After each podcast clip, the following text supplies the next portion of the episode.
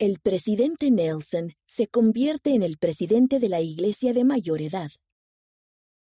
Nacido el 9 de septiembre de 1924, el presidente Russell M. Nelson celebró hace poco su cumpleaños número 98. El 14 de abril de 2022 se convirtió en el presidente de mayor edad de la historia de la Iglesia.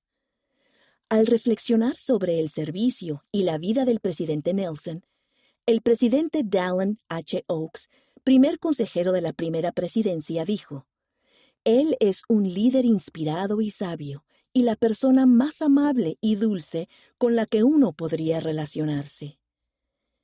El presidente Henry B. Eyring, segundo consejero, expresó lo que piensa sobre la función del presidente Nelson como profeta del Señor. Cada vez que salimos de la oficina, el presidente Oaks y yo decimos, sucedió otra vez. Simplemente vemos fluir la revelación. Vemos que él pide consejo y entonces llega la decisión. Y todos los que están en la sala saben que es correcto y que proviene de Dios. Él solo dice en voz baja, Creo que esto es lo que el Señor desea que hagamos. Es así una y otra vez.